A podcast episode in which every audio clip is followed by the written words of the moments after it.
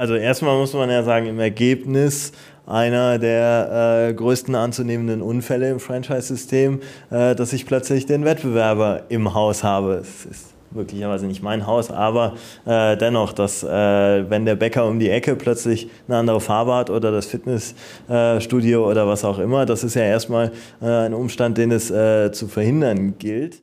Hallo und willkommen zu einer neuen Episode im Franchise-Universum Podcast für euch in den Systemzentralen. Mein Name ist Steffen Kessler und ich helfe euch, die passenden Menschen zu finden und von euch zu überzeugen, um sie dann zu erfolgreichen und das ist mir wichtig, zufriedenen Franchise-Partnern zu machen. In meinen Worten heißt das, indem wir unser Glück mit anderen teilen.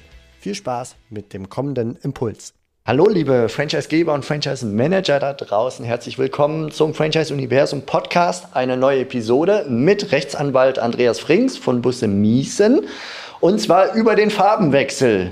Nein, wir sprechen nicht über Frühling, sondern über einen Standort bei uns in der Nähe von unserem Büro, wo wir ähm, ein Franchise-System hatten, ein Franchise-Nehmer, der einen Standort hatte. Und als ich aus dem Urlaub wiederkam, war dieser ehemals, äh, ja, sagen wir mal, gelbe Standort, hatte die Farbe gewechselt. Also Wettbewerber, plötzlich war das Ding dann rot von den Markenfarben. Es war ein, äh, ein anderer ja, ein anderer Franchise-Geber, der dort repräsentiert wurde durch den Franchise-Nehmer oder durch einen Franchise-Nehmer. Und lieber Andreas, ich freue mich, dass wir mal darüber sprechen, wie denn und warum so etwas möglich sein könnte. Ja, ich freue mich auch. Hallo Steffen. Ja, also ich habe es gerade ja angedeutet. Ne? Wir haben einen, äh, einen aus, aus der Fitnessbranche in der Nähe unseres Büros, einen äh, Standort, mhm. wo seit wir dort sind, ein Franchise-Nehmer von Franchise-System A drin war. Und dann kam ich jetzt gerade diesen Sommer aus dem Urlaub wieder und plötzlich war dieser selbe Standort ein Franchise-Geber B Standort. Ähnliches Prinzip, Wettbewerber, gleiche Branche. Äh, was kann denn da passiert sein? Kann der Franchise-Nehmer einfach so überlaufen? Ja, also erstmal muss man ja sagen, im Ergebnis einer der äh, größten anzunehmenden Unfälle im Franchise-System, äh, dass ich plötzlich den Wettbewerber im Haus habe. Das ist möglicherweise nicht mein Haus, aber äh, dennoch, dass äh, wenn der Bäcker um die Ecke plötzlich eine andere Farbe hat oder das Fitnessstudio oder was auch immer, das ist ja erstmal äh, ein Umstand, den es äh, zu verhindern gilt. Und ähm, ja, wir können ja jetzt erstmal nur spekulieren und sagen, also im laufenden Franchise Verhältnis, also während der Franchise-Vertrag läuft, dürfte das wohl in der Form unzulässig sein. Ne? Denn jeder Franchise-Nehmer unterliegt einem Wettbewerbsverbot. In hoffentlich jedem Franchise-Vertrag steht das ausdrücklich drin. Man wird sogar annehmen können, dass dieses Wettbewerbsverbot dem Franchising so immanent ist, dass ich dem Wettbewerbsverbot auch dann unterliege, wenn es nicht ausdrücklich oder vielleicht unwirksam geregelt ist. Äh, aber das ist, meine ich mal, der Punkt eins. Sollte der Franchise-Vertrag noch laufen, ist das keine Option, würde jedenfalls dann ähm, allerspätestens nach einer Abmahnung äh, zur außerordentlichen Kündigung führen müssen, äh, denn das ist ja ein Zustand, der nicht hinzunehmen ist. Ja, okay, also erster Schritt, äh, sich Gedanken zu machen, wenn wir jetzt so spekulieren, Gibt es einen Vertrag schon, der läuft oder gibt es den nicht? Wenn er schon da ist und äh, der, der ist noch wirksam und aktiv, dieser Franchise-Vertrag, dann riecht das doch schwer nach Ärger, wenn der Franchise-Nehmer plötzlich zum anderen Franchise-Geber rennt und sagt, hier, ich mache jetzt dein Franchise-System dahin, weil der andere ist irgendwie doof oder so. Ähm, Genau, also das wird schwierig. Das wird schwierig und im Zweifel hätte man sogar einen Anspruch auf Unterlassen, äh, den man dann durchzusetzen hätte. Das heißt, äh, der Betrieb würde dann zu schließen sein. Ja, okay. Dann lass uns doch mal überlegen, wenn dieser Franchise-Vertrag jetzt gerade nicht mehr da ist, warum könnte mhm. er nicht mehr da sein? Er könnte auslaufen. Er könnte auslaufen, genau. Also äh, Franchise-Verträge sind regelmäßig befristet. Äh, das hat kartellrechtliche Gründe, dass sie häufig auf fünf Jahre äh, befristet sind. Das heißt, innerhalb dieser fünf Jahre ist die Kündigung ausgeschlossen, aber nach fünf Jahren endet der Vertrag, wenn die Parteien sich nicht auf eine Verlängerung verständigen oder jetzt neuerdings, äh, wenn der Vertrag dann automatisch sich verlängert. Also dann wirklich richtig gekündigt werden muss. Oder außerordentlich gekündigt. Außerordentliche Kündigung ist auch immer unschön, äh, aber durchaus eine denkbare Möglichkeit, wenn für einen Vertragspartner primär aus Gründen der Pflichtverletzung des anderen Vertragspartners das Festhalten am Vertrag unzumutbar ist, äh, dann berechtigt das zur außerordentlichen Kündigung und führt dazu, dass die Regelungen des Vertrages eben keine Anwendung mehr finden. So, jetzt sind wir aber jetzt äh, aus äh, Sicht der systemzentralen Franchisegeber nicht total machtlos. Also nur weil der Vertrag jetzt aus welchem Grund auch immer endet, heißt das nicht zwingend, dass wir ohne Möglichkeiten sind, dass da äh, dieser Standort nicht die Farben des, We des Wettbewerbers annimmt. Welche wir Möglichkeiten jedenfalls dann nicht machtlos, wenn wir Vorsorge getroffen haben. Ne? Denn äh, Voraussetzung ist natürlich, dass wir mit unserem Franchise-Vertrag äh, einen Instrumentenkasten sage ich mal, bereithalten, der eben auch für diesen Fall vorsorgt. Ja, das ist nämlich die Voraussetzung. Kommt es erstmal zum Ende des Franchise-Vertrages, aus welchen Gründen auch immer, ist es eigentlich schon zu spät. Für manche Dinge, wir werden das gleich besprechen, ist vielleicht schon zu spät, wenn man den Franchise-Vertrag abschließt. Äh, und jedenfalls ist wichtig, dass ich eben äh, Regelungen im Franchise-Vertrag vorgesehen. Also nach dem Motto, Vorsicht ist die Mutter der Porzellankiste. Absolut. Ganz am Anfang schon drüber nachdenken, was schreibe ich in den Franchise-Vertrag rein, damit im Falle eines Vertragsendes nicht plötzlich äh, ja, mein, mein Logo abgeschraubt wird, meine Marke abgeschraubt wird, eine neue Marke da dran geschraubt wird. Was kann ich dagegen tun? Das, dafür muss ich schon sorgen, bevor der Franchise-Interessent seine Unterschrift unter den Vertrag setzt. Ganz genau. Was habe ich da für Möglichkeiten? Das bekannteste, aber vielleicht auch unbequemste Mittel an dieser Stelle ist das nachvertragliche Wettbewerbsverbot. Das ist immer der spontane erste Wunsch, dass ich doch sage, nach Möglichkeit für alle Zeiten, aber jedenfalls für eine sehr lange Zeit verbiete ich meinen Franchise-Nehmer, wenn er schon mein System verlässt, dass er dann auch nicht für die Konkurrenz tätig werden darf aus Franchisegeber. Oder eine Konkurrenz selber aufbaut. Oder die Konkurrenz selber aufbaut. Genau. Aus Franchisegeber-Perspektive ja zunächst mal äh, ein legitimes Anliegen. Äh, wenn man sich allerdings die Franchise-Nehmer-Perspektive anschaut, ist das schwierig, denn äh, man äh, verbietet ihm letztlich die Berufsausübung. Und das ist der Grund, weshalb ähm, das nachvertragliche Wettbewerbsverbot auch nur in sehr engen Schranken überhaupt zulässig ist. Äh, und im Übrigen bin ich dann äh, in der Regel verpflichtet, auch eine Karenzentschädigung zu zahlen. Das heißt, ich muss den Franchise-Nehmer äh, dafür ähm, äh, bezahlen, dass er eben keinen Wettbewerb macht, weil ich ihm ja die Erwerbsgrundlage nun mal durch dieses nachvertragliche Wettbewerbsverbot entziehe. Okay, wenn das durchgeht, was sind das typischerweise für Konstellationen oder Zeiträume? Sind das so ein, zwei, drei Jahre oder sprechen wir Na, von fünf oder zehn? Nee, da sind wir schon weit über das Maximum hinaus. Also äh, wir reden derzeit im, äh, in den hier relevanten Konstellationen von einem maximal äh, einem Jahr äh, das überhaupt okay. zulässig ist. Äh, und in der Regel wird man da vielleicht sechs Monate äh, annehmen können, aber ähm, so in der Größenordnung sprechen wir da. Also wahrscheinlich, wenn man jetzt noch ähm, ja, das reicht wahrscheinlich nicht, um die Kontinuität zu unterbrechen, sagen wir ja. mal so. Und das wird die, unter Umständen auch teuer. Für die Zeit muss ich ihm dann, ich sag mal sinngemäß, die Lebenshaltungskosten zahlen oder das, was er vorher eingenommen genau. hat, wie auch immer das konkret dessen, genau. Ja. Mhm. ja, okay. Das ist Variante 1. Äh, kann funktionieren, auf jeden Fall nicht auf lange Zeit, so viel habe ich mitgenommen. Genau. Variante 2 wäre dann, irgendwas mit der Miete zu drehen. Genau, absolut. Äh, denn das Interessante ist ja der Standort. Jedenfalls äh, bei stationären äh, Franchise-Systemen, äh, alles was das anonyme Massengeschäft äh, betrifft, da ist das ja von erheblicher Relevanz, weil äh, wir gehen ja nicht zu dem roten Laden oder zu dem gelben Laden, sondern wir gehen zum Bäcker um die Ecke, zum Burgerladen um die Ecke oder sonst wo. und dann schauen wir ja erst, äh, im zweiten Schritt darauf, äh, wessen Schild eigentlich an der Tür steht. Und deswegen ist der Standort natürlich von äh, ganz besonderer Bedeutung. Und da sind wir auch an dem Punkt, den ich unter Umständen schon vor Abschluss des Franchise-Vertrages klären muss. Ähm, ich habe nämlich die Möglichkeit, mit dem Vermieter zu vereinbaren, dass der Franchisegeber in den Mietvertrag eintritt, wenn das Vertragsverhältnis mit dem Franchise-Nehmer, der der eigentliche Mieter ist, endet. Ähm, das ist aber eine Regelung, die ich natürlich mit dem Vermieter treffen muss, äh, denn das betrifft ja den Vermieter, wenn er plötzlich einen neuen Vertragspartner, nämlich den Franchisegeber, äh, als Mieter hat. Und ähm, da muss man sagen, das setzt ein bisschen Verhandlungsgeschick voraus. Es setzt natürlich erstmal die Sensibilität für das Thema voraus. Äh, und es wird auch teilweise gescheut, weil man sagt, naja, das ist ja die, die Kiste vom Franchise-Nehmer. Wir sind froh, wenn der den Standort bekommt. Da wollen wir jetzt nicht noch mit Zusatzvereinbarungen arbeiten.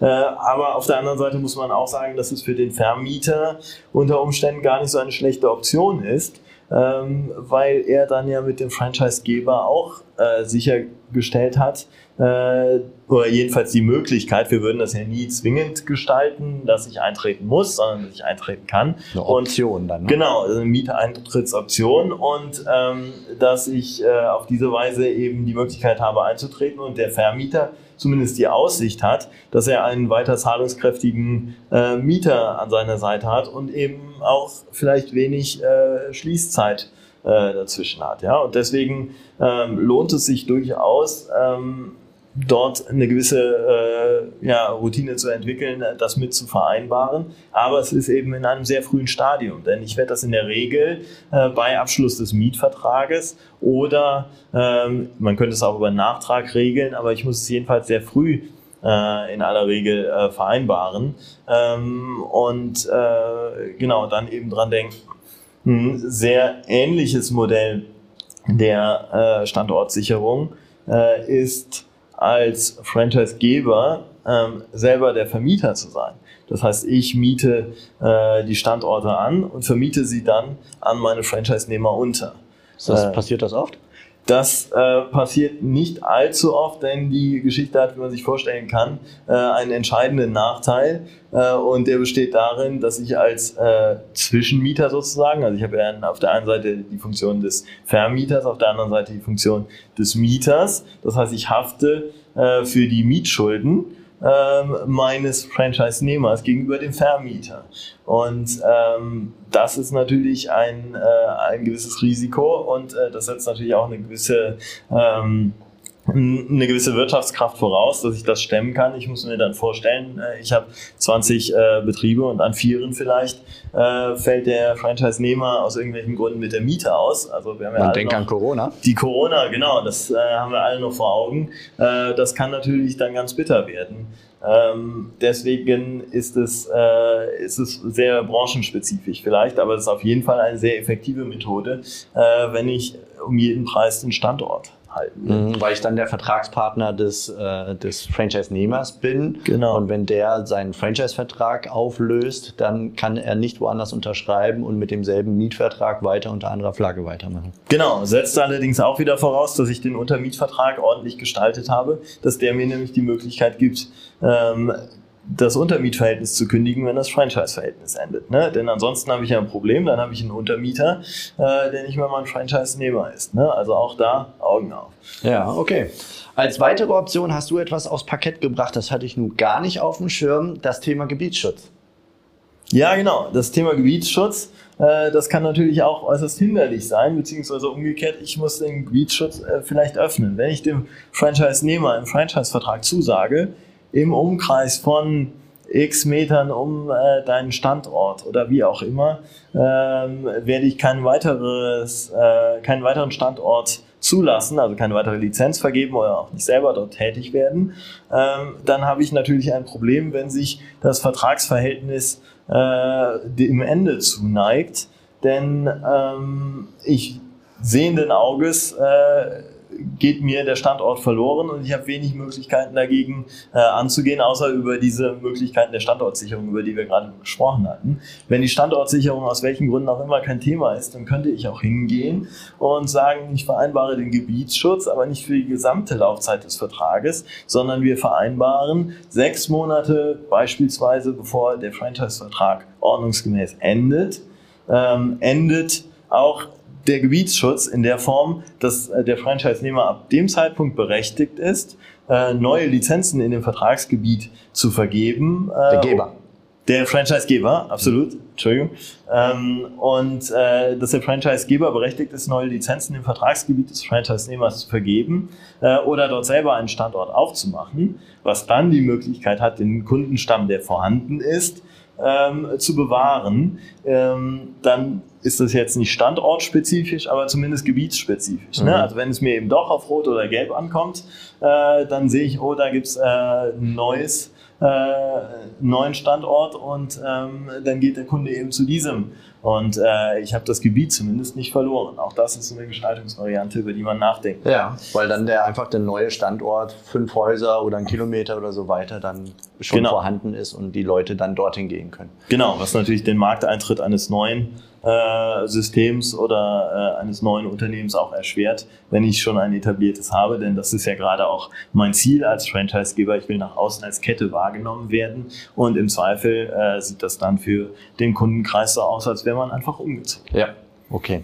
So, das sind alles so Sachen, die nach nicht so richtig Partnerschaft klingen. Ne? Also zumindest ist man so weit im Diskurs, dass der die, die Farbe wechseln würde. Wir versuchen das zu verhindern. Es gibt noch so einen Plan B, der vielleicht auch gut Plan A sein könnte, das Ganze nämlich partnerschaftlich äh, anzugehen, schon im Vorfeld, nämlich über das Thema Nachfolge. Also dem Franchise-Nehmer die Möglichkeit zu geben, seinen Standort, wenn er raus möchte, zu attraktiven Konditionen zu verkaufen. Absolut. Auch das ist ein Thema, äh, das man schon bei Abschluss des Franchise-Vertrages auf dem Schirm haben sollte. Ähm, wenn ich in den Franchise-Vertrag Regelungen einbaue, die es dem Franchise-Nehmer unter Umständen ermöglichen, an einen geeigneten, das ist ganz wichtig, an einen geeigneten Partner äh, die Lizenz weiterzugeben, also seinen Betrieb zu verkaufen, dann führt das ja wieder dazu, dass mir der Standort als solcher erhalten bleibt und natürlich auch das Interesse des ausscheidenden Partners daran, den Betrieb stillzulegen, äh, zur Konkurrenz zu gehen oder was auch immer, äh, deutlich niedriger ist, weil er eben die Möglichkeit hat, den Wert den er über die Laufzeit des Vertrages hin geschaffen hat, äh, in Form eines Kaufpreises dann zu erhalten. Ähm, diese Möglichkeit hätte er nicht, wenn er hingeht und etwas Neues aufbaut. Ja. Also das finde ich auch eine, eine, spannende Option zu sagen, hey, kein Problem, wenn du das Unternehmen verlässt oder das Franchise-System verlässt, das ist fein. Ne? Jeder ändert mal was in seinem Leben, aus welchem Grund auch immer. Und äh, wir gehen das gemeinschaftlich an. Wir gucken, dass du das zu einem guten Kurs verkauft kriegst und wir als Marke den Standort behalten können. Und sind ja beide happy. Ja, absolut. Also das ist natürlich auch immer ein äh, nicht rechtliches Argument, äh, wenn man äh, ein so attraktives Angebot als Franchisegeber hat, dass der Franchise-Nehmer überhaupt nicht auf die Idee kommt, äh, was anderes zu machen. Ja. Dann haben wir all diese Probleme nicht. Ne? Ja. Aber das ist weniger dann ein rechtliches Thema. Ja, okay. So, jetzt können wir das Ganze natürlich einmal komplett von der Denkweise her umgehen. Ne? Wir haben jetzt eher so eine Verteidigungsstrategie äh, besprochen. Wie kann ich verhindern, dass ich einen attraktiven Standort verliere? Ähm, mhm. Die für mich logische andere Frage wäre, wie kann ich denn dafür sorgen, dass ich attraktive Standorte meines Wettbewerbers bekomme? Und da kamen wir eigentlich zu einem sehr einfachen Schluss. Absolut, das ist im Prinzip der Umkehrschluss. Ja? Also in dem Moment, wo diese Vorsorge vielleicht nicht getroffen wurde, ähm, besteht dann ja die Möglichkeit, äh, in diese Standorte einzutreten, durchaus. Ja, also wir nehmen einfach all die Verhinderungsstrategien, die wir gerade besprochen haben und gehen die systematisch einmal durch. Ja. Was ist denn da eigentlich oder was fehlt und welche Lücke könnte ich da vielleicht ausnutzen? Und dann könnte ich dann dort äh, meine Marke an die Stelle heften, wo früher die andere Marke meines Wettbewerbers hing. Ganz genau. Möglicherweise, genau. wenn der andere Wettbewerber nicht so richtig auf Zack war und nicht so gut beraten war. Ganz genau. Durchaus denkbar. Soll genau. vorgekommen sein. Lieber Andreas Frings von Busse Miesen, danke für diesen Überblick. Ich danke dir euch da draußen nur die, die kleine Randnotiz. Ich habe natürlich eine kleine SMS geschrieben, gesagt, hey, wie kann das sein? Wie habt ihr es hingekriegt an den Franchisegeber, der da neu an dem Standort ist, in der Nähe von unserem Büro? Und wie ich hinterher herausgefunden habe, ähm, das, was wir hier spekuliert haben, war nicht der Fall, sondern es ist ein bestehender Franchise-Nehmer gewesen von dem äh, neuen Franchise-System, das dort ist, der einfach die zwei Betriebe von Franchisegeber A äh, beziehungsweise den Franchise-Nehmer von der Marke A abgekauft hat. Also nochmal eine mhm. andere Konstellation. Es ist nicht der Franchise-Nehmer, der unter welchem äh, Recht auch immer dann einfach eine neue Flagge dorthin gehangen hat, sondern das Ganze wurde ordnungsgemäß abgekauft. So als Sehr kleine Randnotiz. ja, Andreas, dank dir. Und euch da draußen, genauso wie dir, Andreas, alles Gute. Bis bald. Ciao. Bis bald. Tschüss. Das war's für heute von mir hier im Franchise Universum Podcast. Ich freue mich, wenn für euch ein passender Impuls dabei war und wenn ja, dann leitet ihn gerne an eure Kollegen innerhalb der Systemzentrale weiter und ganz besonders empfehlt sehr gerne diesen Podcast an eure befreundeten Franchisegeber und Franchise-Manager, denn es ist natürlich noch lange nicht jeder in der Podcast-Welt angekommen. Und sehr gerne hinterlasst mir eine nette Bewertung auf iTunes. Das hilft mir, diesen kleinen Nischen-Podcast für die Franchise-Wirtschaft leichter auffindbar zu machen. Ich wünsche euch eine gute Zeit, teilt euer Glück, euer Wissen, euren Erfolg mit euren Franchise-Partnern. In diesem Sinne macht es gut, bis zur nächsten Episode. Ciao.